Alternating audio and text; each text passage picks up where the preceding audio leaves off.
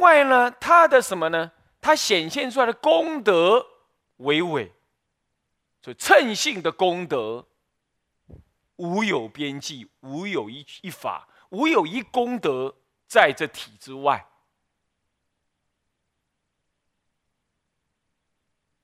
什么叫功德？清净，不分别，它就是功德。啊，你们这不前面不是叫不染净吗？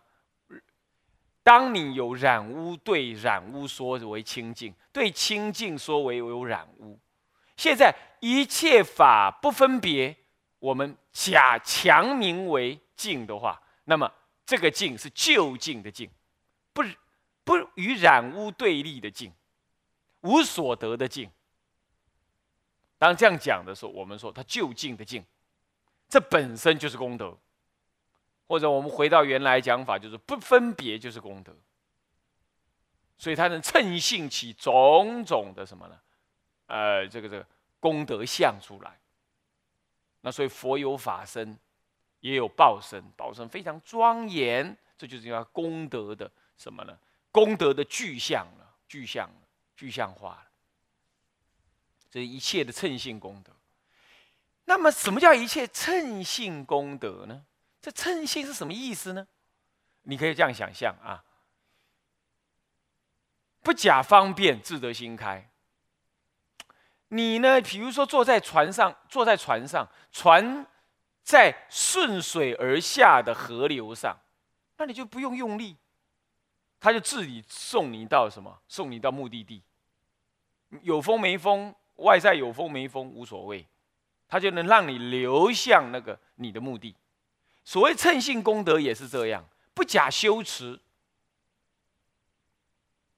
哈，只要不染污，不只要不由无名的染污来遮障它，不假外求，本来现成，这叫称性。这个功德也是这样，所以为什么叫向大？这样的功德不假外求修而得，这个就跟唯是需要有种子熏习这种观念是不同的，啊，不同的。所以不假外求，对一个众生修行是很有价值的。那我不假外求，当然现在没没作用，这这不可以。我我得努力让它显发，是显发而不是外得，这种观念就称行。有人说：“哎，这样子啊，造成了那个中国佛教的我执深重。谁我执了？中国佛教不一天到晚叫我们要离我执吗？怎么会我执呢？你说哎，这样说，哎，盖大庙，盖大庙是要自己颠倒，你怎么你怎么惹到惹到教里去了呢？那是人的不彰，不是法人谋的不彰，不是法的错误。这个不能做错误。”这不能非因即因的呀，不能这样讲的，这样你会把中国佛教全部讲死了，啊，不是这样啊，这称性功德谓之相大，再来什么是用大？一体起用，一体也起相，啊，那样有功能的意涵，有功能的意涵谓之为用。作用有功能的意涵，人生一切染净因果的功能。你刚刚不讲称性功德，现在怎么会染尽因果呢？我说过，称性功德不假外求，他在他在染在缠在烦恼当中，他的功德也没少啊，是不是这样子啊？那所谓的染因果，那染因果是有时而穷，是如幻的，就是海水的波浪。波浪有时而穷啊，风平浪静就没有了，对不对？风平浪静之后，它的称性功德是什么？是平静的水面，能够照天照地，照一切山河大地，这是称性的功德啊。所以，但是呢，它也不不不坏凡夫相的这个生灭染法，它也不坏。它也不会坏掉这个，哦，所以它会有染净的因果，这是用大。所以这个体，这念心体呀，无名不觉，生三系，三系又动长六出，这样就升起种种的境界相，种种生灭凡夫的烦恼。这就是这还是从一念真如而来，不了真如性而起无名。体会到了吗？所以恰恰好是从真如当中有染因果，起染因果。这时候真如名为阿赖耶喽，名为生灭门喽，是这样。啊，好，这样子叫做用大啊。好，那么这个大字这样子。是不是理解了？啊，这个大有好多个意思，才名之为大。哇，你讲到那样，我听了反而糊涂了。哎，不要这样想啊，努力听下去就是了。将来预言对境，你就会升起意念啊。好，其次者乘也，我一个字一个字解了啊。乘，乘者车乘有运载之能，谓之乘。所以。所以呢，车乘有运载之能，名如名字为车，名字为乘。那么以现前一念心性为车乘，运载众生于十法界之中，这所以叫做乘啊，所以叫做乘。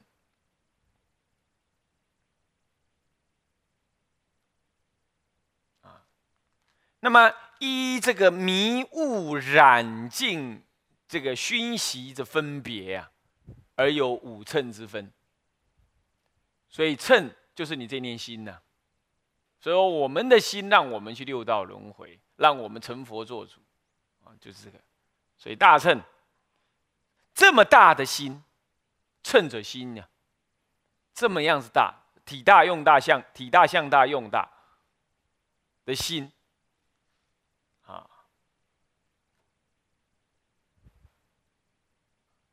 那么有五乘，哪五乘？简单的说，凡夫是婆驴这个坏车，那么藏教人呢？啊，是偏空洋车，通教人呢？啊，是真空路车。那么这这别教人的话是万恨牛车。啊，那么呢，这个起种种的菩萨恨，啊。啊，他发起菩提心，嗯，但不了一当下一心具足万法，所以他要修万恨，所以万恨牛车。那么呢，原教的什么呢？这十相大白牛车，十相当下现成一切缘具，一心顿悟，所以他没有万恨的问，他不不是起万恨。那你说那不是许万恨？那意思就是说，他开悟，他悟得原教之后，就就就不修万恨，他修啊。可是这是果地上做啊，他悟后起修啊，他不是在他不是在悟前起万恨啊，他不是这样。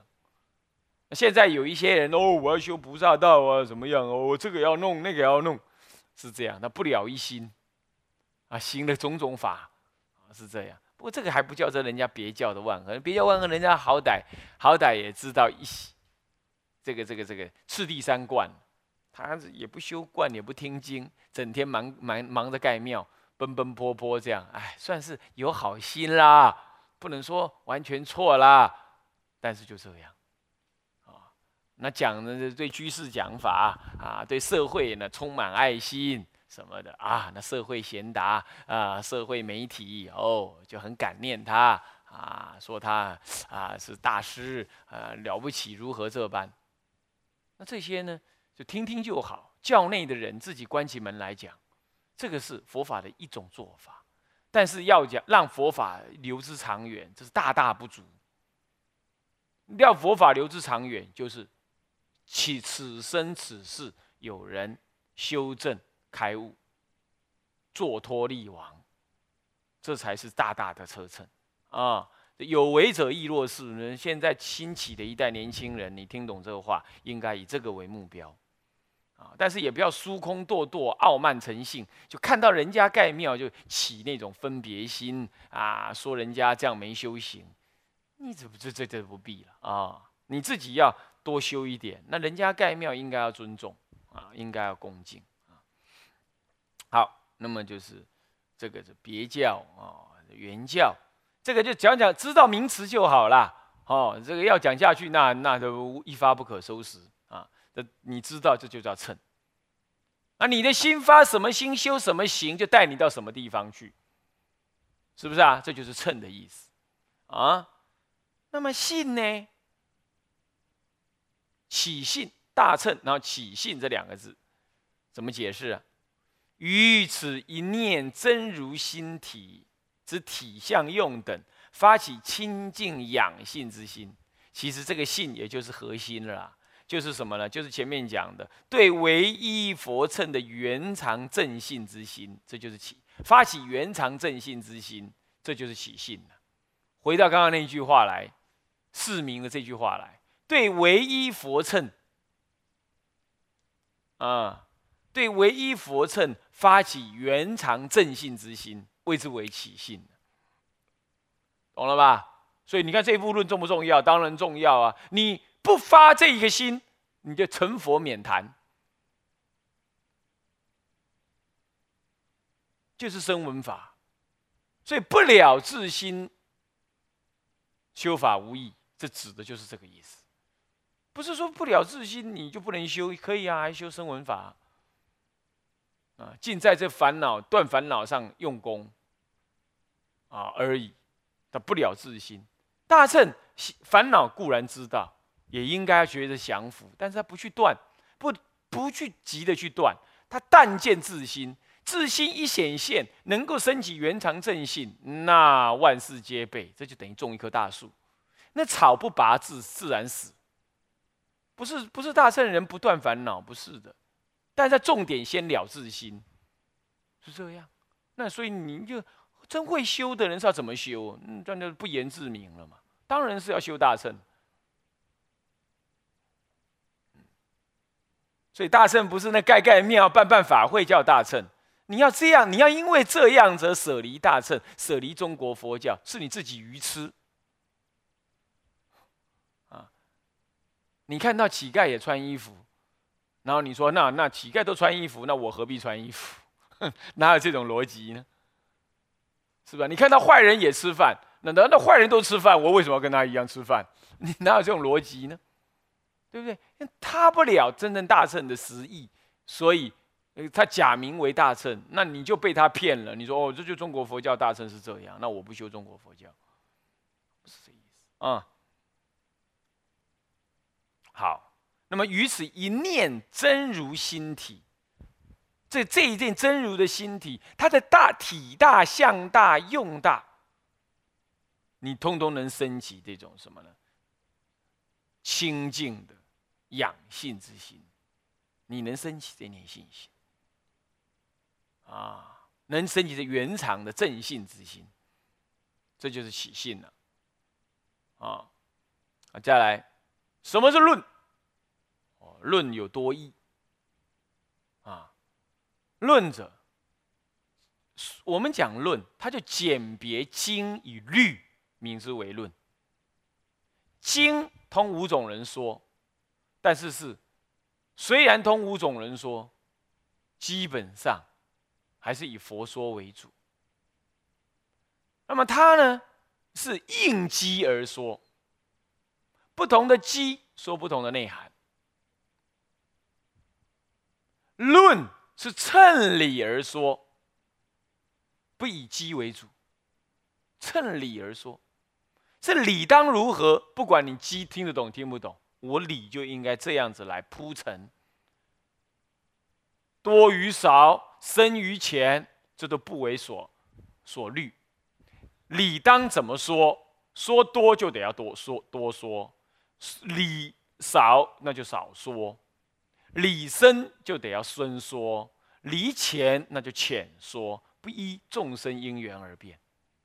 经不同，经是以佛的大智慧，或者代佛宣化的其他菩萨们的大智慧，观众生的机，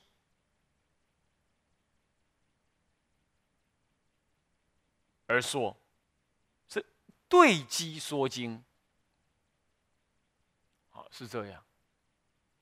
那你说，那那经难道里头就没有理？当然有理啊，怎么没有理？只是说它的发起意涵跟能发起的人不同，能发起的是主要是佛。或者说佛的教理，这是可可能的，这也是也是一种经，我是比较少啊。那么律呢？律是自教，主要是自教，是佛智他的出家弟子，当然部分也有在家弟子啊，所必当行的身口乃至部分的意。主要是牲口制止开遮吃饭的什么呢？的的的的论点啊，的的的经典的经典不是论点，经典那也是佛亲口说，反而一切众生皆不能说，只有佛能说。那么这叫做律，这叫做律，是针对的治教，治就治你，治就是那个制度的制。制定你必得遵守的，这主要是对出家人为主了啊。那么呢，必得遵守的是教理内容内容啊的教法内容，不是教理教法内容。那么这叫律。那么简别这两类，那么就是由说者是一些菩萨古德，说的内容不以应机为主，是以。称理为主而说，所以他是古德论者。所以说，古德概括或者总色的解释经义，乃至于综合整理、组织演绎经典里头的义理，而另外形成一个更有组织性的佛法论点。所以它是。以佛法论点或佛法的义理为材料，重新的经由组织、整合、诠释、演绎，而形成了一个有组织性、逻辑性很严整的一个佛法教理的解说文字，这样成为一部论点、论述、论点。这么既名为论，它具有这种。往复剖析正理呀，那么判别是非，判析辨别佛法义理，问难辩这个这个这个争辩啊，征询解释，还有抉择是非，破除邪执迷惑，整理总持经典义理这样子的功能，这名之为论。这名字为论，他组重新组织演绎了佛法的意涵了啊，等等，啊，然后他能够破除邪迷。那你说，哎，那经不能破除邪迷？当然经也可以，不过经没有这么样子的完整的逻辑性，它常常有时候就是一个问答而已。好，佛陀就趁弟子的问而答。啊，有时候是佛陀说明一件什么样的事情，啊，针对某个人的需要说明一件什么样的事情，不一定针对的一个义理上的一个逻辑的分析、多义的分析跟考察、整理啊，都不是这样，所以一般来讲，要去体会那个逻辑意涵，或者是经由整理之后的，把佛法义理整理之后呢，总摄各种佛法的义内容。这样一般都会用用论来阅读，那经呢？事实上常常是你直接的接受佛的熏陶，它看起来没有那个逻辑性，不过恰恰也没有逻辑性呢，让你不要起思维分别，不要起妄想分别，所以你就把经一路读进去，它就在你的心中自然产生怎么样？它潜意识的潜移默化。所以经的重点不在逻辑性，在于它的绝对的威权性跟智，来自于内在根本智慧的显露，以及应激上的价值。所以经是拿来诵的价值更直接力，力量更大。那当然也要研究了，研究才能产生论，而论不是拿来诵，常常论是拿来真的思维分别用的，因为它的逻辑性、思维性比较强。那么经是直观性、直觉的那种熏陶、熏习性比较强，因为它来自于佛的根本智慧，应机而说。所以你经乃是可以死背，不懂道理你也慢慢诵，慢慢诵，他慢慢会懂。那论就不是这样，论你恐怕就不要死背，你要分门别类，把它结构分析弄清楚，思维清楚了，去去去体解，去涵咏它，去思维它。论反而是这样啊，不太一样啊，是这样。所以减非经与律，所以故名为论。那么论呢，依他写作的一个根本的动机呢，分成两类，一类叫四经论，一类叫中经论。啊，这是在偶益大师的啊这个啊读经的笔记、读经的记录当中呢，有提到了论有分这两类。啊，那么什么叫四经论？